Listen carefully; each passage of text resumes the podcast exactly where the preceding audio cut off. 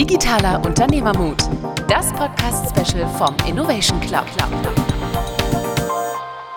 Herzlich willkommen zu Digitaler Unternehmermut Innovation Club Special.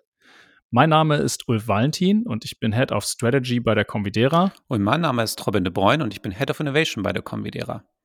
In den Podcast-Episoden Innovation Club wollen wir uns anschauen, wie digitale Innovationen erfolgreich umgesetzt werden. Heute haben wir einen ganz besonderen Gast, nämlich aus den Staaten, ähm, Jennifer Elfmann. Sie ist Director Portfolio Strategy bei Store Number 8 und das ist der Inkubator von Walmart.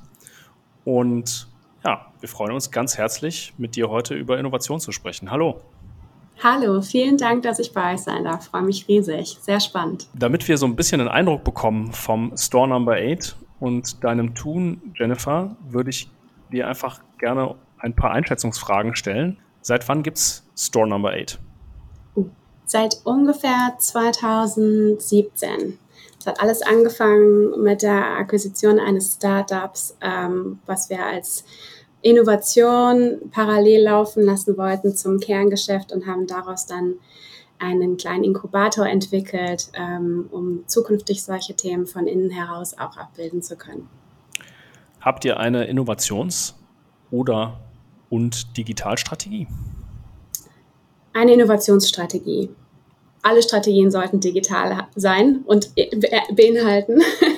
Deswegen der klare Fokus auf Innovationsstrategie. Habt ihr einen Discovery-Prozess, um Ideen zu identifizieren? Ja, wir nennen ihn einen Sensing-Prozess. Da hören wir vielleicht gleich noch ein paar Worte zu. Habt ihr auch einen Innovation Development Prozess, um die Ideen die dann zur Marktreife zu bringen? Ja, wir haben einen am Innovationsfunnel entlang orientierten Prozess, dem wir mehr oder weniger flexibel folgen. Wie viele Ideen schleust ihr da so pro Jahr durch? Wir orchestrieren eine Pipeline von Ideen, die kontinuierlich nachgefüllt wird und wir haben immer um die 150, 180 Ideen in dieser Pipeline, die sich aufteilt auf die strategischen Domänen, die, für, die wir für uns definiert haben. Hast du so eine, so eine Art Success Rate, wie viele von diesen Ideen erfolgreich werden am Ende? Oh, Weißt du, wenn eine Idee davon successful ist, dann haben wir schon alles gewonnen, weil wir ja nach den ganz großen Wellen suchen. Und äh, ich kann gleich ein bisschen mehr dazu erzählen, wie viele Ideen wir zur Marktreife gebracht haben. Ähm, aber das ist kein KPI, an dem wir unseren Erfolg unbedingt messen. Spannend. Da will ich auch später nochmal zu sprechen. Okay. Äh, wie viele Leute seid ihr denn bei Store Number 8? Wir sind ungefähr 15 Leute im Kernteam. Das ist das Team, das den Sensing-Prozess betreibt, die erste Konzept, äh, Conceptualization der Ideen vorantreibt. Äh, wir haben ein kleines Venture-Design-Team da drin und eben unser Strategie- und Portfolio-Management-Team.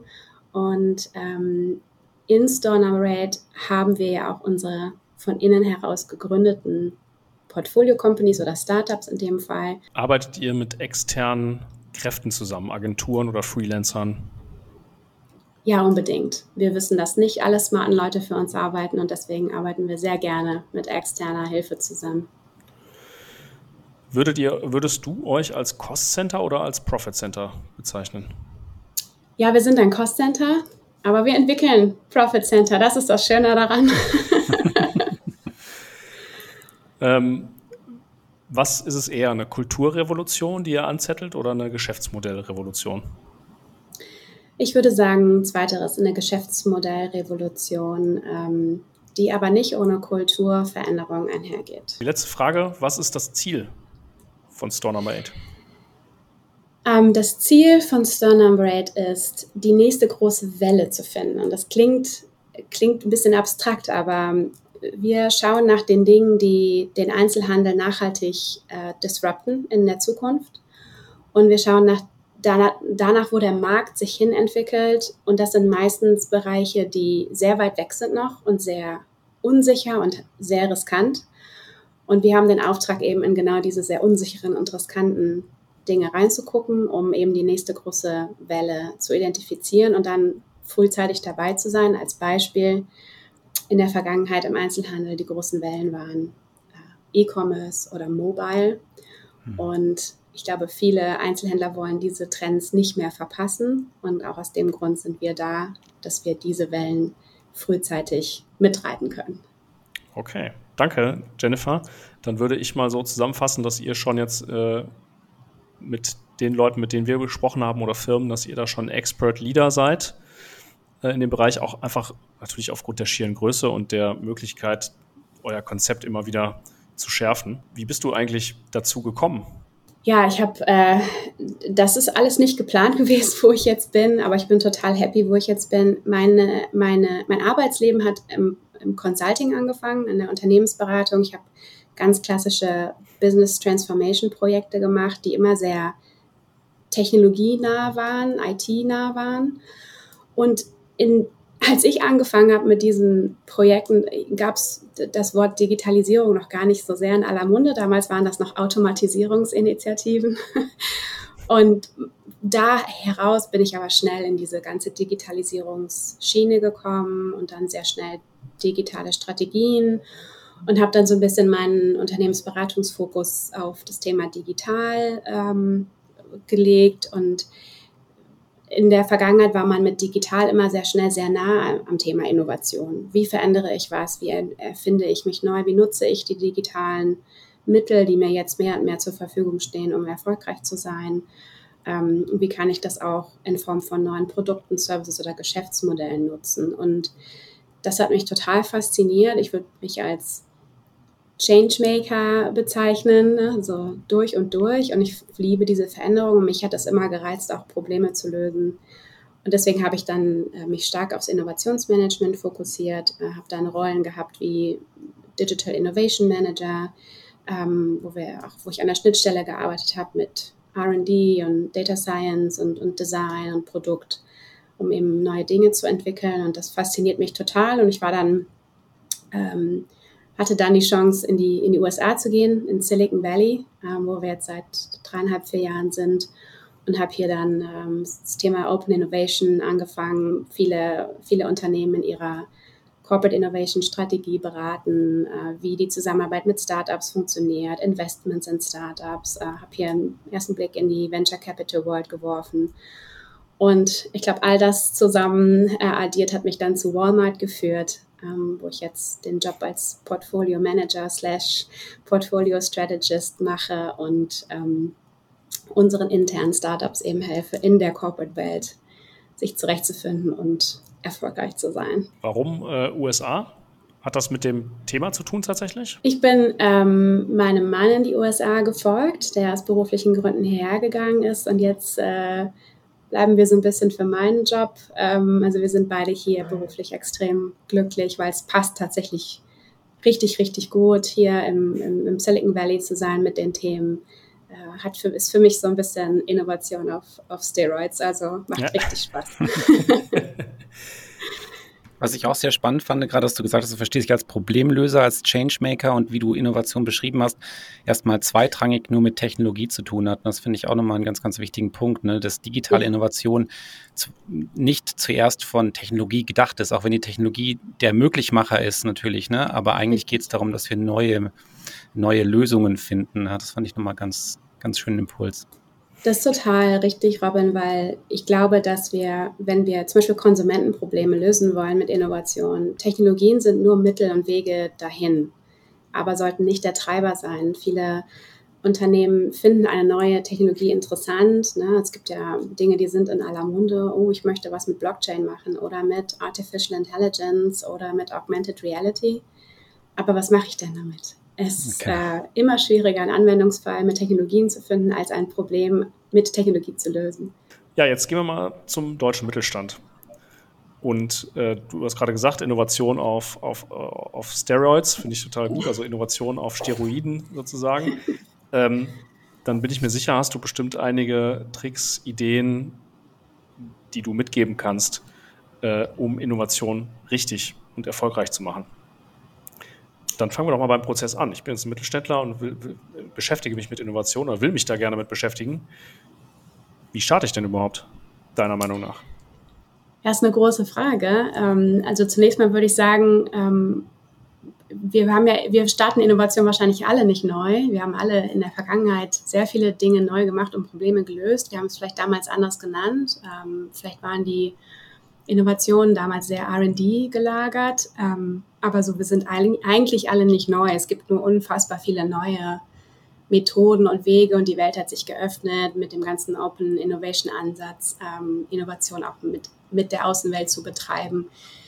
Wir äh, sprachen vorhin kurz darüber. Ich denke, ein ganz wichtiger Ansatz am Anfang ist zu verstehen, was möchtest du damit erreichen und ähm, was passt zu mir, was passt zu meinem Unternehmen. Ne? Wir haben in der Vergangenheit sehr viel gesehen, dass viele Firmen viele, viele verschiedene Innovationsansätze ausprobiert haben und jetzt wirklich über die letzten Jahre wieder zurückfahren, weil sie eben festgestellt haben, es passt nicht zu mir, ich habe nicht den gewünschten Output entwickeln können. Ähm, es ist, ist ein, bisschen, ein Innovationstheater ausgeartet.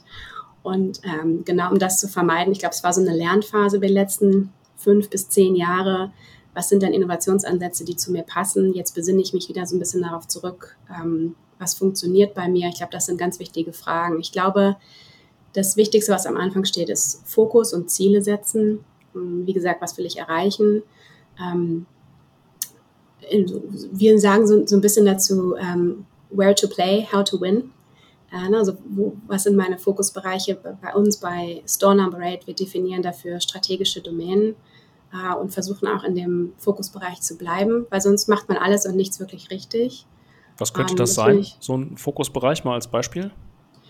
Es könnte ähm, ein äh, Problembereich deiner Kunden sein. Also wir haben zum Beispiel das Thema Health and Wellness ist bei uns ein ganz akutes Thema. Ähm, wir sind kein primärer Health and Wellness Provider als Walmart. Wir sind ein Retailer, ein Einzelhändler, aber wir wissen, dass unsere Kunden sich viel damit beschäftigen. Ähm, genauso wie mit Finanzdienstleistungen. Also wir, haben, wir erreichen die breite Masse äh, der Amerikaner und ähm, sehen die Probleme und können viel mehr tun. Also versuchen wir uns in diesen Problemfeldern aufzuhalten. Und ich glaube, diesen Fokus zu setzen ist extrem wichtig am Anfang und dann eben auch zu überlegen, wo will ich hin und wie weit gehe ich und was erlaube ich auch mir als Unternehmen, ähm, wie disruptiv möchte ich sein, ne? was passt auch zu mir und das Ganze dann getrieben von, was passiert denn um mich herum? Ne? Was, macht denn, was macht denn der Wettbewerb? wie bleibe ich dann relevant und nicht nur relevant, sondern wie bleibe ich dann vorne vor dem Wettbewerb. Ähm, ich glaube, das muss alles in diese Strategie mit reinlaufen. Ich glaube auch, dass es ganz, ganz wichtig ist, ne, dieses Spielfeld abzustecken, was du gesagt hast, um diesen Raum zu schaffen überhaupt, wo dann, wo dann an Innovation gearbeitet werden kann. Genau, ich glaube, dass, dass den Raum abzustecken in einem Mandat endet oder äh, mhm. resultiert für die Leute, die dann Innovationen betreiben. Und ich glaube, äh, genau, du schaffst einen Raum, du schaffst auch einen sicheren Raum dafür. Äh, du schaffst auch Klarheit im Unternehmen. Das gehört zu uns. Das ist Teil unserer Kultur. Das ist Teil, wie wir uns entwickeln wollen.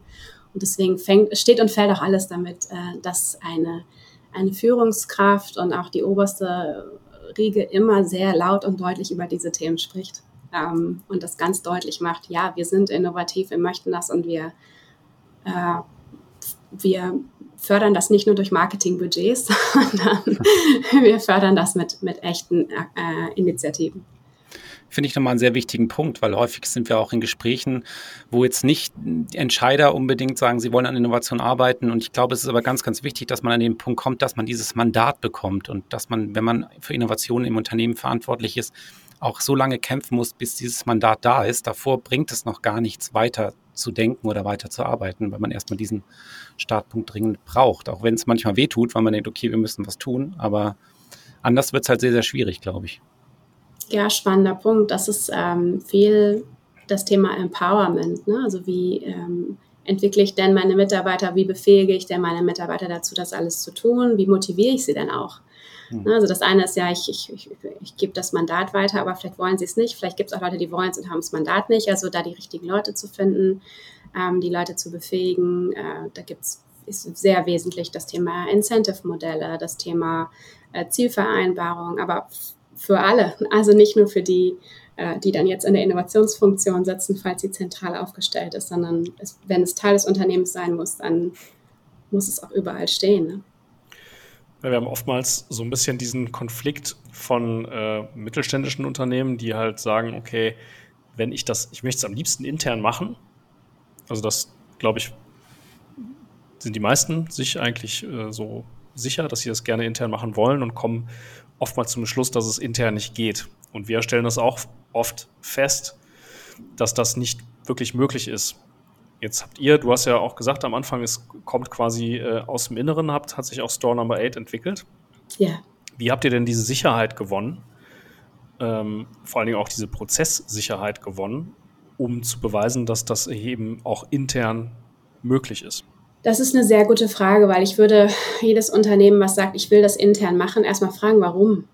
Also was ist denn der Grund? Ähm, ich glaube, es gibt immer noch dieses Not Invented Here Syndrom, dieses Ich muss es doch selber schaffen.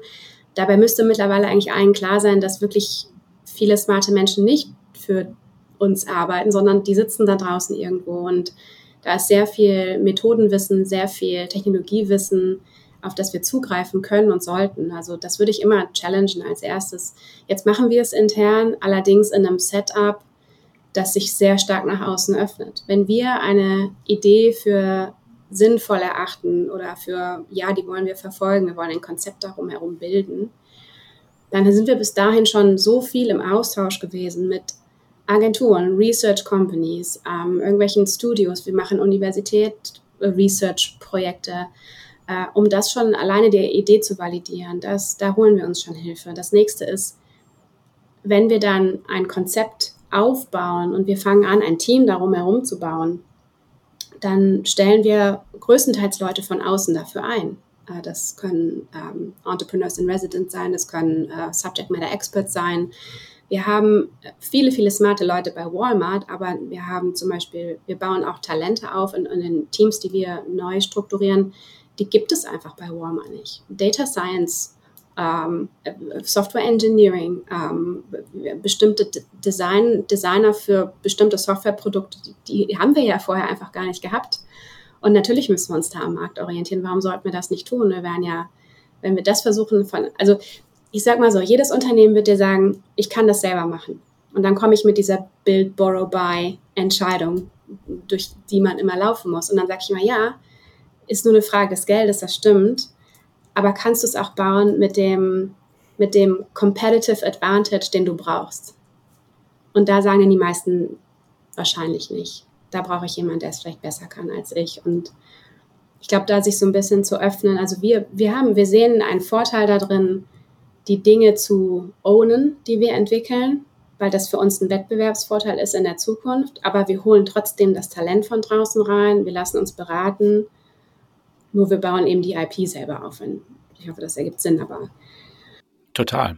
Darum geht es ja im Endeffekt nachher auch, ne, mhm. ne, um die IP, was du gesagt hast. Also, dass den Markt nachher, dass das bei euch bleibt, dass ihr diesen Markt der Zukunft gestaltet. Das ist für mich eigentlich ja. auch das Ziel von jeder Innovationseinheit. Nicht, dass ein Projekt erfolgreich zu managen, sondern den Markt der Zukunft zu gestalten für das Unternehmen und daran zu arbeiten. Und das ist für mich auch weniger mal diese dieses Disruption vorbeugen. Das ist natürlich ein Punkt dabei, aber viel wichtiger ist, die Potenziale von morgen jetzt schon ähm, zu antizipieren und dann sie auch abschöpfen zu können später. Ja. Also Disruption vorbeugen, oh mein Gott, ich würde sagen, Disruption knallhart vorantreiben, aber selber ja. derjenige sein, der die neue S-Kurve startet, ja. Also das ist doch das Wichtige, dass es mir nicht passiert, dass es von außen kommt, ja. Was wir selber auch machen, ist äh, Startups gründen, logischerweise. Wir machen ja viele Geschäftsmodellinnovationen mit unseren äh, mittelständischen Kunden mhm. und haben aber selber auch Startups, die wir aufbauen, weil wir viele Ideen bekommen, Inspirationen bekommen. Und da ist es so, dass wir natürlich auch darauf angewiesen sind, dass wir Entrepreneure finden innerhalb des Unternehmens oder außerhalb des Unternehmens. Ähm, du hast eben gesagt, dass ihr die IP behaltet, aber natürlich extern nach Treibern sucht, die das Thema nach vorne treiben, also so wie so ein Startup. Die Frage mhm. dazu wäre, ähm, beteiligt ihr dann die Gründer, die ihr extern findet, auch an der Idee sozusagen? Also dürfen die Teil sein dieser Idee? Können sie Teile, Anteile an dieser Idee bekommen oder an diesem Startup? Und die zweite Frage noch, ähm, wie findet ihr diese Leute? Ähm, ist ganz interessant, jetzt mal von jemand ja. wie von dir zu hören, der das vielleicht mehrfach schon gemacht hat, weil natürlich du jemanden finden musst, der diesen Spirit mitbringt und mhm. von einer fremden Idee sozusagen zu begeistern ist. Ähm, ja, wie macht ihr das? Das stimmt, das ist eine super interessante ähm, Frage. Also zunächst mal ja, die Teams, die wir aufbauen, bleiben auch langfristig mit, dem, mit der Idee und dem Thema verheiratet, außer sie möchten nicht. Aber wir bieten zumindest die Möglichkeit. Das heißt auch, sich daran zu beteiligen, wie das Ganze aufgesetzt wird, wie es wächst und wie es erfolgreich wird. Natürlich. Also das sind dann feste Leute in, in den Teams, wie, wie wir behandeln die wie kleine Startups und die sind dann Teil davon. Das stimmt. Was sind das für Leute? Ich finde das eine total spannende Frage, denn das ist so eine ganz bestimmte Persona, die wir suchen. Das ist eigentlich der klassische Intrapreneur. Ja, das sind Menschen, die diesen Entrepreneurial Spirit und Mindset haben, aber sich in einem Corporate Setup wohlfühlen. Und das ist, finde ich, relativ speziell. Das sind in unserem Fall oft ähm, Gründer, die schon viel gegründet haben und diese Nervenkitzel von ich fange bei Null an total super finden, aber nicht mehr unbedingt das finanzielle Risiko so toll finden.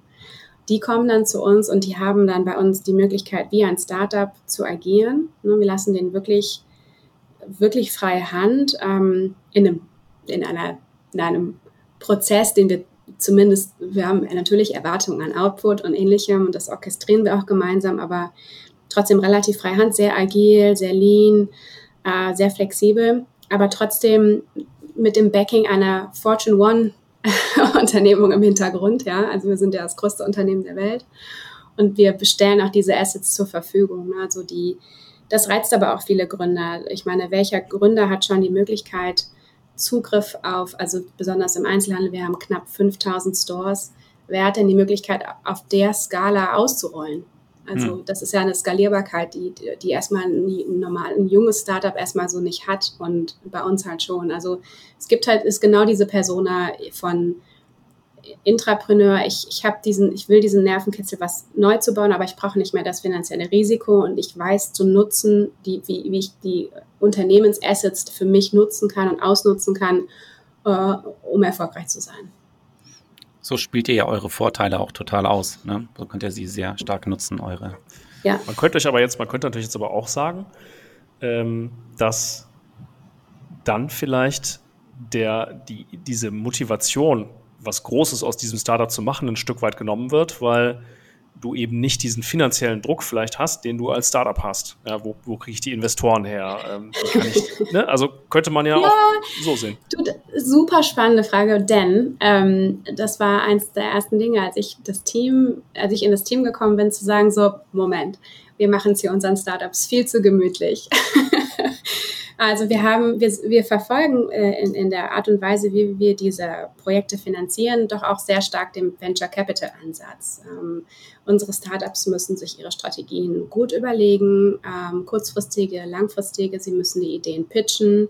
Sie müssen immer wieder zu uns kommen, wenn sie mehr Funding möchten. Und wir, wir haben so ein, was wunderbar ist, ich finde, das ist auch so ein bisschen äh, Best Practice. Wir haben ein Pool of Funding, das wir selbst verwalten können und auch nicht hinterfragt wird, wie wir das benutzen. Und deswegen haben wir die Möglichkeit, mit unserem Portfolio an Startups auch sehr flexibel zu hantieren. Ne? Die brauchen vielleicht Acceleration Funding, die brauchen, die müssen pivoten, das heißt, wir nehmen da ein bisschen das Hiring zurück, also können ein bisschen sparen. Und da sind wir total flexibel und wir sind nicht an dieses Fiskaljahr unbedingt gebunden. Ja? Und ähm, aber wir versuchen es denen eben nicht so gemütlich zu machen, weil ja, das Geld ist da, aber es ist eben auch nicht so, ähm, dass sie nichts dafür tun müssen. Also das wäre wirklich fatal. Man darf es äh, auch intern Startups nicht zu bequem machen. Mhm. Das finde ich auch ganz, da würde ich gerne ein bisschen tiefer nochmal rein, weil das ist ja die Art, wie ihr das Portfolio auch steuert in dem Sinne, ne? Mhm. wo ihr sagt, okay, wo befindet sich welche Idee, äh, und die müssen dann bei euch pitchen, hast du auch gesagt, wie ein Startup ja. oder sowas. Kannst du da vielleicht nochmal tiefer reingehen, weil das finde ich auch nochmal einen sehr, sehr wichtigen Punkt, mhm. diese Portfoliosteuerung und wie ihr, wie, ihr, wie ihr feststellt, wo befindet sich welche Idee gerade in welchem Stadium und wann kann sie ja. dann auch von uns weiter vorangetrieben werden. Ja, gerne. Also so wie wir Portfolio Management verstehen, sind das, sind das irgendwie, wir haben da zwei Hüte auf. Der erste Hut ist, ja, wir sind fürs Funding und wir sind der, wir haben den Investorenhut auf. Wir, wir kümmern uns darum, dass, dass die, die Budgets für vernünftige Dinge verwendet werden. Und der zweite Hut ist so das Mentoring. Ne? Wir helfen den Startups durch die, durch die Phasen zu gehen. Ich glaube, wir, was wir nicht tun, ist, wir versuchen nicht unbedingt entlang der Maturity Curve überall ein Startup zu haben, sondern wir, wir begleiten die Startups, die auch an, unterschiedlich schnell sind und unterschiedlich äh, schnell durch diesen Reifegradprozess durchgehen, ähm, entlang der ganzen Kurve und behalten einfach einen Blick darauf, je nachdem, welche Technologie sie entwickeln, welches Produkt sie entwickeln, entspricht das den Erwartungen. Und wir haben sehr viele Leute im Team, die das eben nicht zum ersten Mal machen und halt ein ganz gutes Benchmark auch dafür bereitstellen können. Also wenn wir ein Augmented Reality Projekt haben ähm, und wir entwickeln die Technologie from scratch, jetzt nicht die Hardware, aber zumindest ähm, das ganze Thema Indoor Navigation und, und, und Anchoring und, und diese ganzen Themen, dann, dann habe ich ungefähr eine Idee, wie lange die Entwicklung dauert und was ich erwarten kann, was nach drei, sechs, zehn, zwölf 20 Monaten rauskommt. Und, hm. und, so begleiten wir unsere, unsere Teams durch, durch diese Maturity Curve. Und für uns sind zwei Dinge sehr wichtig. Ähm, wir haben am Anfang so eine Adventure Design Phase, wo wir ganz klar darauf fokussieren, was ist jetzt Problem Solution Fit, also was machen wir eigentlich. Und erst dann sagen wir, ihr seid jetzt eine Portfolio Company, weil wir haben ein, klares Ziel. Wir sind wir iterieren das Ziel. Also wir sind nicht okay. starr, aber wir iterieren das Ziel und der, der nächste große Punkt in, zwischen Development und Productization ist dann Product Market Fit. Und mhm. für uns ist das so der, der Sweet Spot. Und zwischen diesen beiden Meilensteinen steckt die meiste Arbeit. Da, das ist das, das Wesentlichste für uns, bevor wir überhaupt über Skalierung nachdenken. Und das ist eher so eine Art Begleitung entlang dieses Prozesses und sicherstellen, dass sie alle Möglichkeiten haben, äh, Hypothesen zu validieren, ähm. Sachen auszuprobieren mit End-Usern. Ähm, wir, wir, helfen ihnen, ROI-Model zu kalkulieren. Also das machen wir alles, um die klassischen Themen zu validieren ähm, und diese Proofpoints auch zu zeigen. Also so managen wir das Portfolio. Mhm.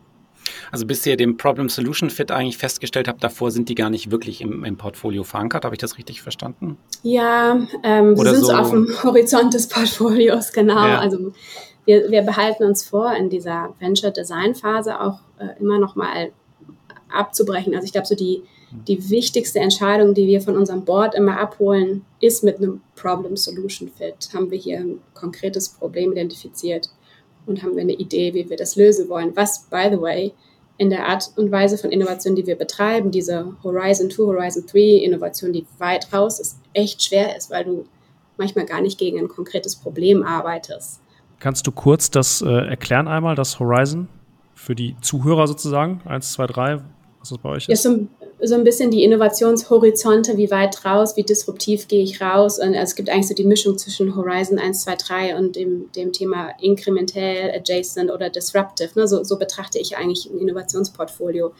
Wie, wie nah am Kerngeschäft ist es? Also mache ich, verbessere ich was, was ich schon habe in einem bestehenden Markt oder in einem bestehenden mit, einem, mit einer bestehenden Domain oder gehe ich weiter weg von dem, was ich weiß und kenne und das heißt auch weiter weg zeitlich. Also mein Horizont ist später, ist etwas ist unsicherer und so je weiter, also wir sind in dem weiter weg in neuen Märkten, in neuen Domänen unterwegs, die äh, wir sagen so ein bisschen new to the world.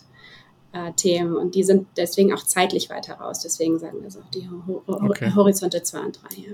Und da ist es schwer, sozusagen, hast du, hast du gerade beschrieben, den Problem Solution Fit zu beweisen, weil es schwierig ist, das Problem konkret zu beschreiben, manchmal in solchen Zukunftsszenarien?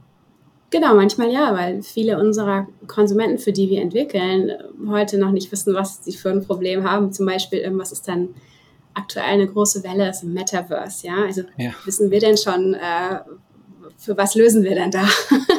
Das ist schon eine interessante Frage. Ähm, und da müssen, es sind viel deswegen so explorative Initiatives. Ne? Wir probieren erstmal viele aus. Ne? Wir stellen ein paar Annahmen, die vertesten und verproben wir dann. Und dann kann es sein, dass der Problem Solution Fit sich auch erst ein bisschen später findet. Aber wir haben zumindest eine konkrete Idee, warum wir diese Exploration angestoßen haben. Das ist uns wichtig. Hast du mal ein konkretes Beispiel dafür? Also ich, ich wollte gerade sagen, ein Beispiel, das mir sofort einfällt, wo es auch was gerne genommen wird, um dieses Horizonte-Modell ja zu beschreiben, ist Facebook. Die haben ja, glaube ich, schon 2017 im Horizont 3 für sich halt dieses VR-Metaverse gehabt oder, oder äh, und haben deswegen ja auch die Investitionen getätigt, wo aber noch gar nicht die Technologie so weit war, dass irgendjemand jetzt das machen hätte wollen überhaupt, ja, oder über Metaverse im Ansatz drüber nachgedacht hätte. Das stimmt. Also, Nutzer, ne? Ich, ich kann jetzt keine konkreten Beispiele von uns geben, ist natürlich alles ein bisschen vertraulich, aber ich, ich kann dieses Beispiel sehr gut äh, nachempfinden. Ne? Wir, wir entwickeln unheimlich viele ähm, Technologien, die wir fast wie eine Wette auf die Zukunft sehen, weil wir gar nicht wissen, ob tatsächlich wirklich in drei oder fünf Jahren alle unsere Kunden mit einem mit einem äh, Head-Mounted Device in unsere Stores kommen und deswegen auch eine Augmented Reality Experience haben wollen. Aber wir glauben schon. deswegen ähm, entwickeln wir etwas in dem Rahmen. Und ich, ich finde, also das ist auch spannend, ne? wo, wo, wo, platziert man seine Wetten auf, auf, dem, auf dem Bereich, ja. Aber wie würdest du dann in dem konkreten Falle die Checkmark setzen, Problem Solution Fit ist done? Weil du, du das Problem ist ja antizipiert. Also es könnte sein, es könnte auch nicht sein. Also ich sage, ich, ich referiere jetzt mal zu einem Mittelständler, ja. der sagen würde, vielleicht zu uns, ähm, oder im, im, mittelständischen Geschäft kann das passieren, dass jemand sagt, mhm. ähm, ich glaube, dass mein Maschinenbau, nehme ich jetzt mal als Beispiel, das Predictive Maintenance, also Analyse, dass irgendwann eine Maschine ausfällt und ähm, man dann quasi Ausfallzeiten reduzieren kann, dass das gewollt wird, sozusagen. So, und dann muss man, da gehen wir halt hin und sagen, ja, lass uns doch versuchen zu beweisen, ob das tatsächlich so ist und auch gucken, ob das wirklich ein Problem sein könnte. In dem Fall ist es ja ein bisschen schwer, aber ihr müsst ja trotzdem die Entscheidung treffen. Wie macht ihr das? Ähm, ja, zwei Punkte dazu. Das erste ist, wer will nicht Ausfallzeiten reduzieren? Ich glaube, that's a given. also das gibt so ein paar Probleme, die die wir immer haben werden. Wenn wir im Manufacturing unterwegs sind, werden wir immer versuchen wollen, 100% Laufzeit, alles ist in Ordnung, keine Error, hohe Qualität und so. Das wird, das wird immer so bleiben. Und wir werden nur neue Wege finden, diese Probleme zu lösen. Und welche neuen Wege das sind, sind manchmal halt große Wetten. Aber die Probleme werden immer bleiben. Genauso haben wir Probleme, die im Einzelhandel immer bleiben werden. Wie komme ich so schnell wie möglich an Produkte, um heute Abend meine Familie zu versorgen und ich habe Mist, ich habe schon wieder die Hälfte vergessen. Also der Mensch wird sich ja so nicht ändern. Ne? Wir werden immer diese Probleme haben und wir werden bessere Wege finden, unsere Konsumenten eben ihnen, ihnen dabei zu helfen, die zu lösen. Und deswegen ist jetzt die Frage, äh, kommt jemand rein und wird jemand mit einem mit Google Glasses bei uns einkaufen gehen? Vielleicht nicht, aber das ist der zweite Punkt. Die Capability, die wir bis dahin entwickelt haben, einen Store virtuell zum Beispiel abzubilden, ne? indem wir Spatial Anchoring betreiben, indem wir wissen, wo, wo unsere Produkte sind und so.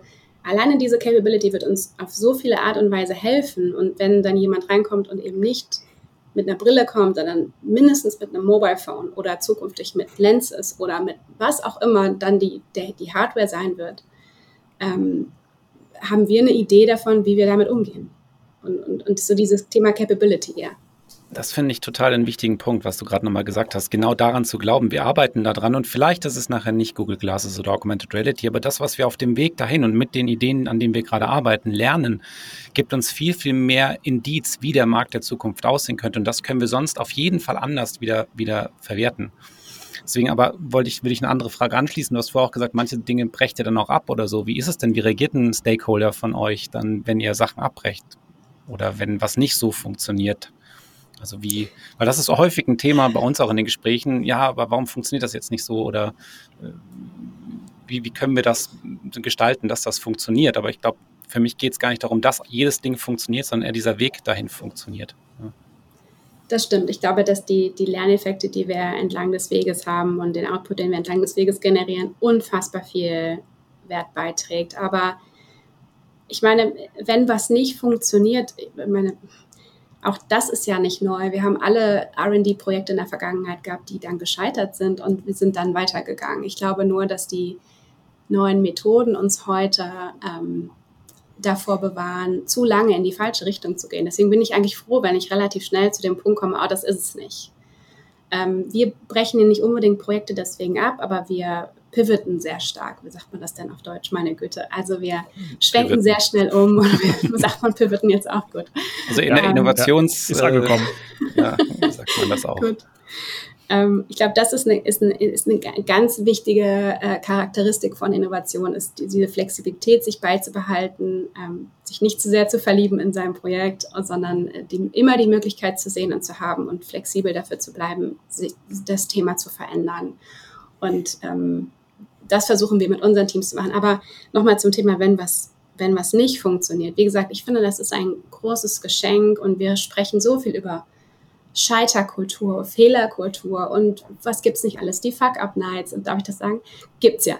Ähm, das wird alles so zelebriert, aber am Ende denke ich immer, das sind doch alles total wertvolle Erkenntnisse. Ich kann mich noch sehr gut erinnern, dass wir bei einem meiner letzten Jobs ein Produkt entwickelt haben, also ein Geschäftsmodell.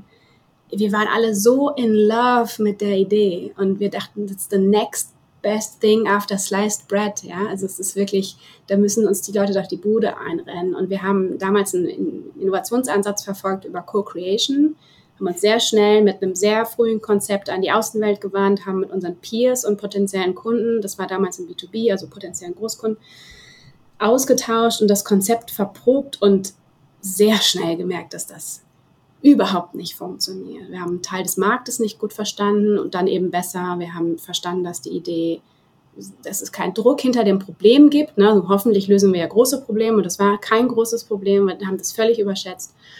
Und das hat uns so viel Ressourcen, Zeit, Geld gespart, dass wir in dem Moment gesagt haben, okay, das sind jetzt vier Monate, die wir investiert haben. Wir brechen das jetzt ab. Wir, oder wir haben in dem Fall sehr stark gepivotet und wir haben das als Riesenerfolg verkauft, weil wir haben dem Unternehmen so unfassbar viel Geld gespart. Alle dachten, das war eine Riesenidee.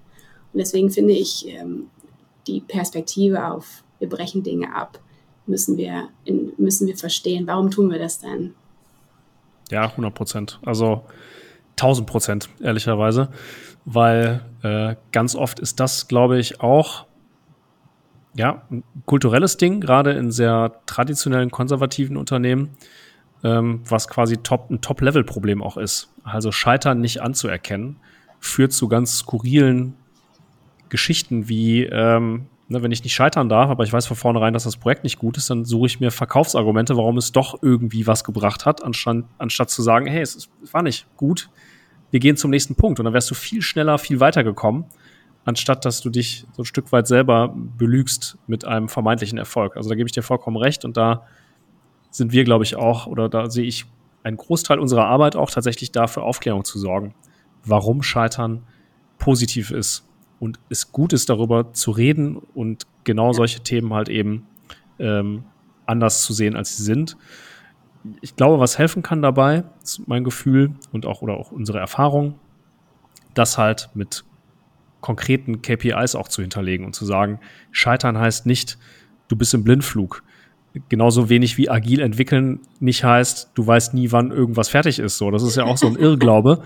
Der macht aber natürlich, das macht natürlich dem Management Angst, weil sie mhm. sowas auch oft erlebt haben. Ich habe selber im Mittelstand auch äh, erleben dürfen, sozusagen, äh, dass du dann in solche Situationen kommst, ähm, wo dann keiner mehr weiß, was was ist denn jetzt eigentlich der nächste Meilenstein, den wir, den wir erreichen wollen, weil sich alle so in diesem agilen und dieser Systematik laben. Und ich glaube, da hilft es halt, mhm. halt, wenn du schon eine sehr klare Struktur hast, Prozess hast, mhm. wie begleite ich jetzt die Innovationsentwicklung? Und da wäre jetzt nochmal auch meine Frage hingeleitet, wie messe ich denn oder wie messt ihr jetzt im konkret diesen Prozess? Wie könnt ihr sicherstellen, dass ihr wisst, auf welchem Weg ihr euch befindet und gleichzeitig vielleicht auch eine Möglichkeit habt, allen anderen zu erklären, wo ihr euch befindet? Ja. Und ich wollte nur noch mal kurz ergänzen, was Jennifer mhm. noch gerade gesagt hat, nämlich, und wenn du das gut machst, wenn du einen guten Raum hast, gute Werkzeuge, eine gute Messung, dann kannst du Geld sparen, auch wenn es erstmal Geld kostet. Aber das hast du gerade gesagt, das war, alle waren happy, weil ihr habt viel Geld gespart. Ich finde ja. diesen Blickwinkel auch nochmal sehr, sehr wichtig einfach, ne? weil das ist das, das was es bringen kann. Das stimmt. Ich, also ich kann gar nicht oft genug betonen und ähm, Ulf, du hast es gerade eben beschrieben, äh, Innovation und agiles Arbeiten ist keine Post-it bla bla. Also Gott, das ist mir so unfassbar wichtig. Ich bin ein furchtbar strukturierter Mensch und ich brauche Prozesse und Disziplin und ich glaube, das ist genau das, was Innovation auch braucht, um erfolgreich zu sein. Dafür gibt es ja die Methoden und der Methode auch zu vertrauen ist unfassbar wichtig. Also deswegen haben wir diesen Prozess aufgesetzt, deswegen haben wir diese Meilensteine definiert und an denen den messen wir auch unseren Erfolg. Und jetzt war die Frage nach, ähm, wie, wie messen wir denn den Zustand der Projekte, wie messen wir denn den Output. Ich fange mal mit dem, mit, dem, mit dem Endziel an und breche das dann weiter runter. Äh, am Ende messen wir ähm, Wertbeitrag in verschiedenen Formen. Innovation bringt immer einen Wertbeitrag, in, aber er kommt in vielen verschiedenen Formen. Aber ich glaube, wir würden uns belügen, wenn wir nicht am Ende alle Innovation betreiben, um einen finanziellen Output zu sehen. Entweder weil wir neue Geschäftsmodelle entwickeln, die profitabel sind und zu unserem Revenue beitragen, oder weil wir Effizienzen heben, die unsere Kosten reduzieren. Ich glaube, wenn wir, müssen wir einfach ehrlich sein, das ist, warum wir das alles machen. Wir müssen Unternehmen profitabel halten und wir tragen dazu bei, dass das Unternehmen Wege findet, profitabel zu bleiben. So, wir messen uns auch daran. Das heißt, für uns ist der Return on Invest immer noch die größte und wichtigste Messgröße, ähm, die wir auch tracken, die wir so tracken, dass wir am Anfang eine Investment Thesis aufsetzen, die, ich meine, am Anfang Business Case zu rechnen, das glaube ich, wissen wir alle, ist irgendwie Quatsch. Ne? Wir, ist ja alles 100% auf Annahmen basiert.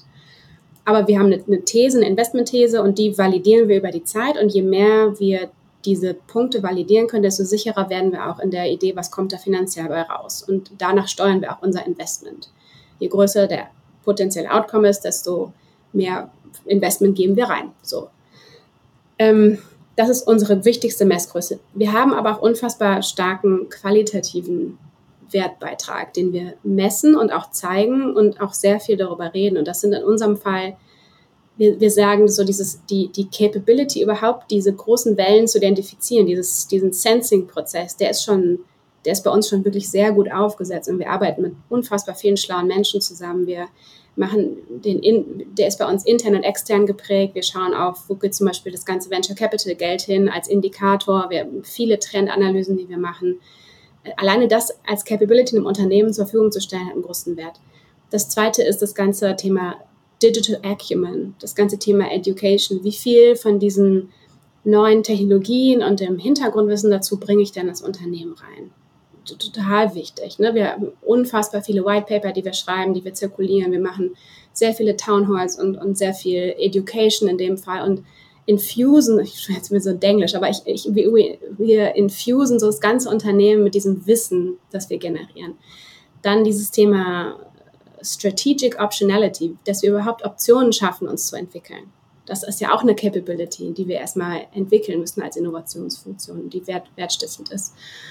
Dann das ganze Thema Risikoabdeckung. Ne? Wir sind halt ein eigener Bereich ähm, wir nehmen da viel Risiko in uns auf, aber wir setzen halt nie das Unternehmen at risk, wenn wir, wenn wir Dinge ausprobieren.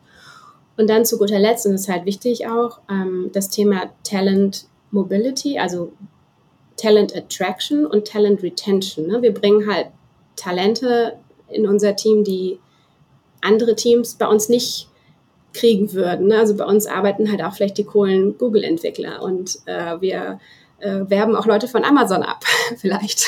Also das, es ist, äh, wir bringen wirklich äh, coole Leute rein, weil wir auch spannende Projekte dann eben offerieren und wir behalten die aber auch und dann gehen die wieder ins Unternehmen und sind so diese Multiplikatoren von diesen tollen Themen und das ist wichtig und das führt natürlich auch so in letzter Instanz ein bisschen zu unserer Brand Reputation. Ne? Also werden wir als innovatives Unternehmen gesehen über die Themen, die wir angehen und ausrollen und auch erfolgreich am Markt platzieren.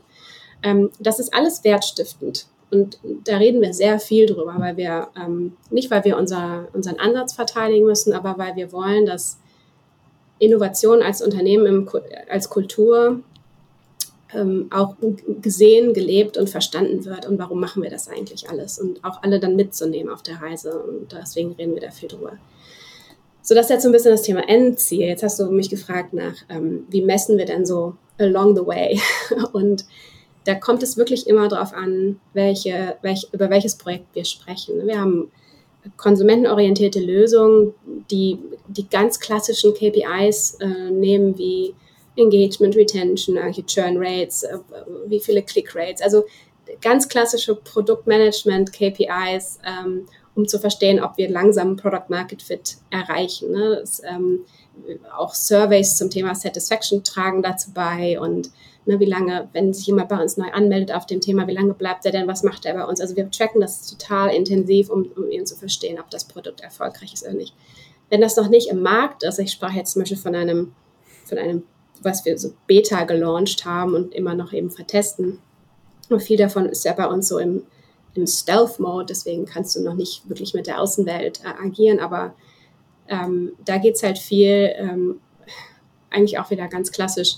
Am Ende versuchen wir Feasibility, Viability und Desirability zu prüfen im Corporate Kontext und da einfach die zugrunde liegenden KPIs abzubilden. Also alles, was wir an Effizienzen heben können oder Revenues gewinnen können, das alles zu validieren. Ähm, und wie gesagt, das, je nach Reifegrad des Unternehmens verändern sich die KPIs dann auch. Also da kann man, glaube ich, ganz, ganz viel im, im Produktmanagement ein bisschen angeln für, für gute Kennzahlen. Cool, danke. Das ist echt eine Menge. Also du hast quasi die strategischen KPIs, wo es hingeht. Ähm, was ich da sehr interessant finde, ist, dass ihr eben, das finde ich, dieser, dieser äh, Digital Acumen hast du es, glaube ich, genannt. Also ja. ich weiß nicht, digitaler Scharfsinn oder so, würde es man, würde es man wahrscheinlich übersetzen. Also so eine, so, oder ja, eine Scharfsinnigkeit für das Digitale zu bekommen. Ähm, ja. Das Thema Kompetenzen. Ja, Kompe Employer Branding. Digitale Kompetenz, ja, genau. Digitale Kompetenz oder das noch ne, sozusagen. Ja. Also das, das, der Scharfsinn ist wahrscheinlich eher der Blick, der strategische Blick. Die Kompetenz ja. ist dann, die, die Leuten, den Leuten auch die Möglichkeit zu geben, das umzusetzen. Und auch äh, Talent hast du damit reingeworfen für mhm. sozusagen Walmart selber. Ähm, mhm. Oder und für euch, beide. Also finde ich, finde ich sehr cool. Das heißt, du hast nicht nur den monetären ROI, der wahrscheinlich der Hauptfaktor mhm. trotzdem ist, aber natürlich hilft, helfen diese anderen KPIs auch diese Kulturrevolution so, oder diesen Kultureffekt mit zu bemessen. Und dann hast du Absolut. diese KPIs, die produktfokussiert sind, ähm, vor allen Dingen, wenn ein Produkt jetzt dann schon da ist und man tatsächlich messen kann, wie, wie Nutzer dieses Produkt nutzen und du damit relativ schnell feststellen kannst, ist das jetzt etwas, was skalierbar ist oder nicht. Und am Anfang hast du gesagt, diese äh, Feasibility ähm, und Desirability, wo es auch klare KPIs gibt, nachdem man das messen kann. Das sind eure, das sind jetzt sozusagen die drei Kategorien, die ihr habt, die ihr auch messt und nutzt. Also habt ihr ein, ein Tool vielleicht dafür oder wie, wie, also wie managst du das? Das sind ja schon viele KPIs und, das stimmt. Dann hast du noch ja. verschiedene Ideen, also das wird ja sehr komplex wahrscheinlich, kann ich mir vorstellen. Ja, deswegen braucht man auch ein gutes Portfolio Management. Ähm, wir haben die, danke, dass du das für mich so strukturiert zusammengefasst hast. ich wünschte, meine Antwort wäre so strukturiert gewesen, genau. Ähm, die übergeordneten Ziele, die, die tracken wir auf Portfolio-Ebene. Da, da, dafür bin ich verantwortlich. Und die produktorientierten KPIs für etwas reifere ähm, Teams tracken die Teams tatsächlich selber, so wie jedes normale Startup auch und reporten dann darüber. Und dann gibt es immer diesen North Star KPI, also die wesentlichsten und den, den worauf wir eigentlich, für was, auf, auf was arbeiten wir hin. Darüber wird dann mindestens einmal im Monat gesprochen, äh, zusammen mit Milestone-Updates und Progress-Updates. Ähm, aber das ist in der Verantwortung der Startups und wir ver verstehen das und helfen und hinterfragen, aber wir greifen da nicht ein, weil wir wissen, wir haben dafür die Experten geheiert. Also die sind da und die, die, die wissen, wie man ein Produkt baut. Ähm, die in, in, in der früheren Reifephase, wo wir stärker im Lead sind zu entwickeln, besonders im Venture Design, äh, tracken wir das auch selber auf der Projektebene. Ähm, ich würde sagen, für jedes neue Projekt versuchen wir, also man die, wir fangen mit diesen Make-or-Break-Assumptions an. Ne? Was, was muss wirklich wahr sein, damit diese Idee irgendwie prüfbar gut ist. Und die priorisieren wir dann und da bauen wir ein paar wenige Kennzahlen drumherum. Aber ich glaube, auch das ist ganz klassische Innovationssteuerung im Hinblick auf dieses Innovationsdreieck, was ich vorhin äh, meinte, eben Feasibility, Desirability, Viability, was wir, by the way, erweitert haben, um eben diesen, das Thema Corporate Context, weil ähm, das dürfen wir halt nicht vergessen. Wir sind immer noch in der Corporate Innovation und das muss zu uns passen, es muss ein strategischer Fit sein. Und wenn die Idee noch so toll ist und noch so viable ist, aber einfach nicht zu uns passt, dann passt sie einfach nicht zu uns. Ähm, genau.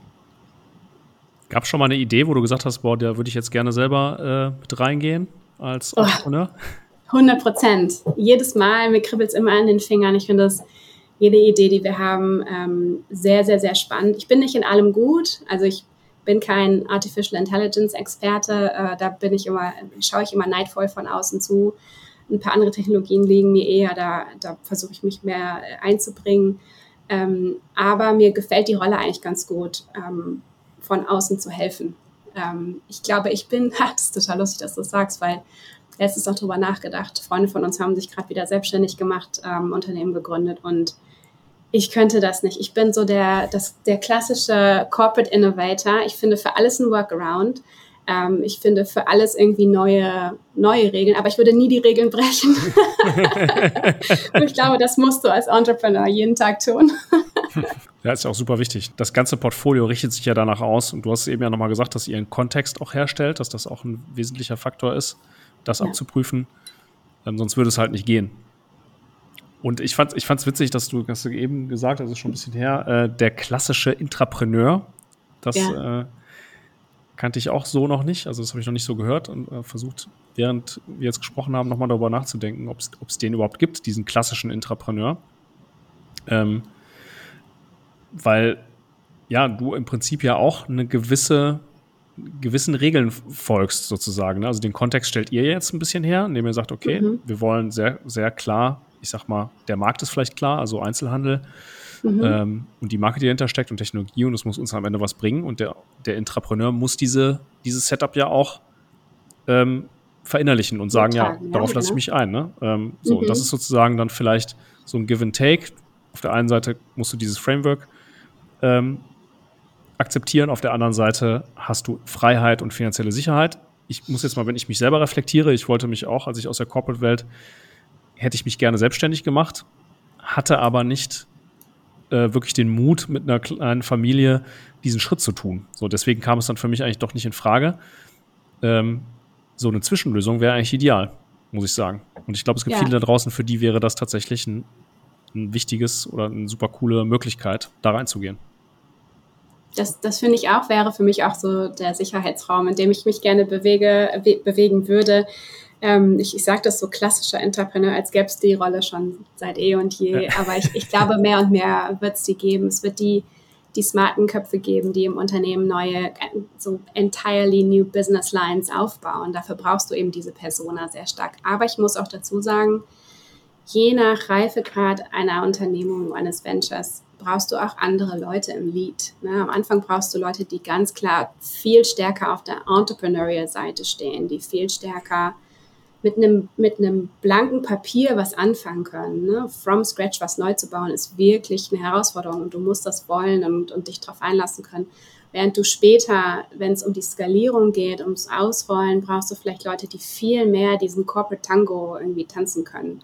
Und wir haben auch schon deswegen bei uns die Leads der Teams äh, ausgetauscht im, im Laufe der Zeit. Ich meine, wir haben die, bei uns laufen die Projekte, ich würde mal sagen, alles zwischen zwei und fünf Jahren. Ne? Es dauert wirklich, neue Businesses aufzubauen. Es dauert Zeit und du brauchst nicht immer die gleichen Leute, nicht immer die gleichen Skills und Kompetenzen along the way. Und deswegen auch den Mut zu haben, die richtigen Leute zur richtigen Zeit reinzuholen, ähm, ist total wichtig.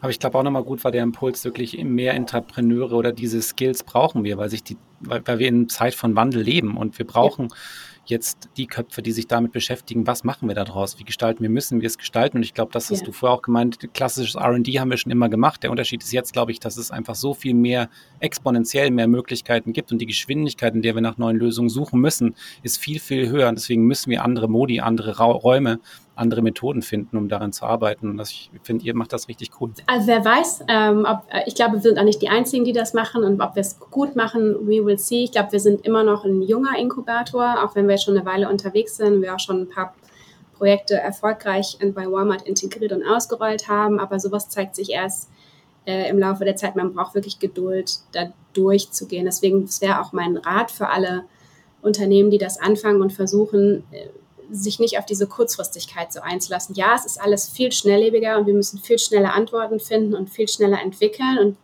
wie du gerade gesagt hast, die Methoden stehen uns dafür zur Verfügung. Aber nichtsdestotrotz ein Business aufzubauen, dauert, es braucht wirklich Zeit und es braucht Funding und es braucht Commitment und ich sehe so viele Unternehmen, die sagen, ich gebe dir 10.000 Euro für drei Monate und dann habe ich aber jetzt dann auch wirklich ein neues Produkt. Und das funktioniert einfach nicht. Das, also, dann reden wir von ganz, ganz kleiner inkrementeller Innovation, aber nicht von disruptiver Innovation, die, die den Markt bewegt. Und die Geduld mitzubringen, ist unfassbar wichtig. Und ich, da bin ich froh, dass Walmart das hat. Wir haben ein langfristiges Commitment dazu. Ähm, sage ich jetzt, knock on wood. Ja. Ja, ja. ich hoffe. Super. Ja, vielen Dank, äh, Jennifer, für diesen Einblick. Und ich glaube, wir können viel mitnehmen und auch viele Zuhörer können viel mitnehmen, auch für, für den Mittelstand als Inspiration. Also gerade diese Langatmigkeit und ähm, dass man das messen kann und keine Angst davor haben muss, zu scheitern. Und dass es da Methodiken gibt. Ja, eine Frage an dich. Welches Thema würdest du gerne in unserem Podcast hören wollen? In einer der nächsten Folgen? Sehr spannende Frage. Ich würde unfassbar gerne mehr darüber hören, wie wir verschiedene Innovationsansätze im Unternehmen, die wahrscheinlich irgendwie dezentral aufgesetzt sind, besser miteinander integrieren können.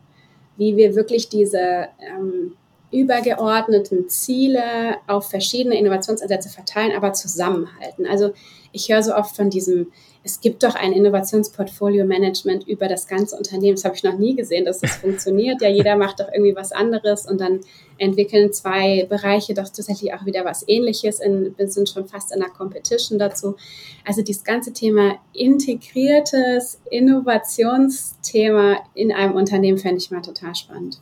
Und äh, wen würdest du als Gast empfehlen? Ja, wenn ihr euch, ähm, wenn ihr mal Lust habt, einen englischsprachigen Gast einzuladen, dann habe ich tatsächlich eine wahnsinnig nette Empfehlung. Ich habe hier in den USA jemanden kennengelernt, der auch Gründer ist und ähm, an der Stanford-Universität oder an der medizinischen Fakultät eben auch das Innovationslab geleitet hat. Der heißt äh, Simon Moore.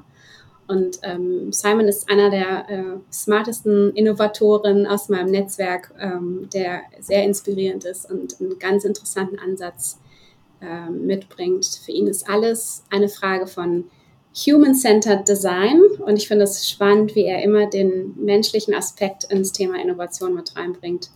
Ich glaube, ihm zuzuhören wäre bestimmt mal spannend. Danke, dass du unser Gast heute warst. Sehr, sehr gerne. Ja, vielen Dank. Vielen Dank, Jennifer. Hat viel Spaß gemacht, mit euch zu sprechen.